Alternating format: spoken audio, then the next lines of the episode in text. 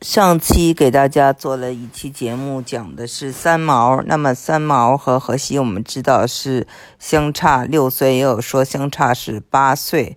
那么就主要是看三毛是一九四三年还是一九四五年出生。呃，那么荷西是一九五一年出生。我们知道现在就是呃娶比他大的呃老婆的人，还有法国的这个总统马克龙。呃，那么还有一位就是非常有名的、非常成功的男士，他也娶了一位比他大很多的老婆，那就是披头士里的这个约翰列侬。那么披头士他的这个太太小野洋子，两人的爱情非常有名啊。嗯，因为做这个三毛的这个节目，我就想起了这个小野洋子，也跟大家讲讲他们的故事。小野洋子，我本人呢。也见过，在二零零四年还是二零零五年上海的双年展的时候，他来做了一个项目，就是叫许愿树，那就是在树上呢，把大家的每个愿望都挂在上面啊。有见到他，他今年应该已经八十六岁了，他是一九三三年出生的。嗯，这个约翰列侬呢，是一九四零年出生的，所以比他大七岁。在他们结婚之前呢，这个呃小野洋子呢，她有两次婚姻，一次呢是跟日本的一个艺术家，一个是跟呃美国人。那么她跟这个美国人还生了一个孩子。有人说呢，那小野洋子进入。呃，这个约翰列侬的生活时候呢，是以小三的形式进入的，因为当时约翰列侬呢已经有一个，呃，就是太太啊，他的这个，呃，英国太太叫做辛西亚，然后他们生了一个孩子叫做呃朱利安。Hey Jude 那首歌呢，就是 Paul McCartney 啊，就是也是约翰，呃，列侬的这个披头士的这个其中的一位成员啊，非常有名的 Paul McCartney。呃，做的这个曲子献给的这个这个 Jude 就是朱丽安哈。那么，因为这个约翰列侬呃爱上了小野洋子，他们就离婚了。小野洋子呢，她呢，嗯，当初啊最早进入这个呃披头士的这个呃约翰列侬的这个目光里的呢，是他呀。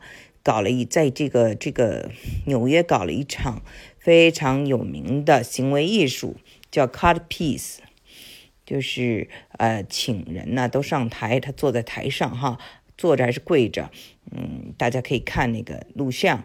每一个人过去呢，去捡他身上的一块衣服啊，捡一块布，然后让把这块布呢送给自己心爱的人。这块布大概他要求就是要有一个像那种明信片大小，然后一直捡到他一丝不挂。那这个小野洋子呢是非常前卫的一个艺术家。那么最后呢，就是呃，他跟约翰列侬好了以后呢，他也开始从事这个呃唱歌。他们俩还组了一个乐队，那么这个乐队呢，又是非常就是前卫的早期的这个，嗯，怎么说这个歌？如果大家听见有喊叫呀，或者是吟唱啊、呻吟呐，就是非常前卫了。跟呃，不管怎么说，披头士虽然是摇滚，还是非常传统的摇滚，因为它的这个呃 melody，它的这个呃歌曲啊，都还是非常的优美的。那就是整个的这个小野洋子啊，是一个很疯狂的人。他跟了这个约翰列侬以后呢，约翰列侬也变得非常疯狂，有有做一个 bed in。我跟大家在以前的节目中讲过，就是我们要呃嗯不要作战啊。不要 make war，要 make love，就是要做爱。所以他们呢，在有一家这个酒店里头，就做了一个叫做 bed in，嗯，接受很多采访，而祈求和平啊、反战的这么一个活动。然后呢，约翰列侬非常爱小野洋子，他呢平时啊就不允许别人呢，就是整个的这个，因为这个披头士啊。太成功了，就是不允许啊，呃，别人呢在他们就是呃录音的时候进来。但是因为这个披头士这个乐队本身就是约翰列侬创办的，所以他说了算，他就把小野洋子呢就带进了这个录音室。带进了录音室以后呢，那小野洋子又喜欢发发表一些意见啊，给他们指指点点，那就引起他们的不满，尤其是引起了 Paul McCartney 的不满啊。Paul McCartney 现在还活着，我们就叫他啊 Paul McCartney 爵士，因为他封了爵了啊，成为了贵族。那么他的这个下一代啊。这个 Stella Mccarney 大家也知道是一个非常有名的设计师，女设计师。那么在中国有她的店，如果大家是在北京的话，那个乔夫芳草地应该能看到她的店。知道这个，他们披头士这四个人呢，Ringo Starr，还有这个 Paul McCartney，还有这个 John Lennon，呃，George Harrison，他们四个人呢。他们本来是利物浦的工人阶级，那么因为他们成为了这个音乐史上最成功的乐队，所以呢，这个 Paul McCartney 呢最后也被封了爵位。呃，我们知道啊，一九六六年的时候，在这个中国是发生了这个文革的开始，但是在这个西方啊，欧美，一九六六年是呃，可以说是。啊，披头士登峰造极的一年。但是呢，在西方媒体，大家都认为小野洋子是拆散这个世界最伟大的乐队的这个罪魁祸首，罪魁祸首。然后呢，很多人都不原谅他，而且西方媒体对他的这个印象非常不好啊。首先呢，他就是一个这种刻板印象，就是。东方文化里有一种词叫做 “dragon lady”，我跟大家讲过这个词，“dragon lady” 啊，龙女，不是小龙女的意思啊，就是这个人呢，就像黑帮老大一样，又狠又阴险。那么呢，他就是谁呢？谁还可以叫 “dragon lady” 呢？那就是慈禧太后。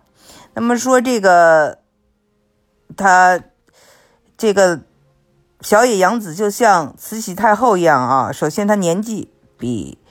张雷呢大，而且是一个非常强势的女女士啊，就是自己的意见，嗯，完全可以操控这个呃约翰列侬。约翰列侬呢，在他的这些呃队友面前呢是很强势的，但是在这个。那 Yoko Ono 啊，就是小野洋子面前呢，他就是比较弱势的。他甚至呢，呃，就是管他叫 Yoko 妈妈，而且自己改了名了，就是以以前叫做呃约翰列侬呢，后面加后面加中间加了一个名字叫做 John Ono Lennon，约翰 Ono Lennon。那个 Paul McCartney 啊，后来就非常伤心的说啊，这个约翰列侬爱上了小野洋子，不再爱我们三个了，不再爱这个乐队了。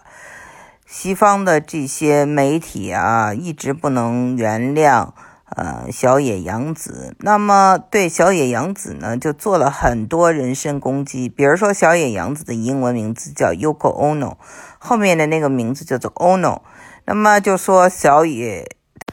对，就是，那么小野洋子呢，就说她欲望很多，又很招人讨厌，所以呢，在当家当大家想起她的时候，反应都是 “Oh no，Oh no 啊，Oh no”。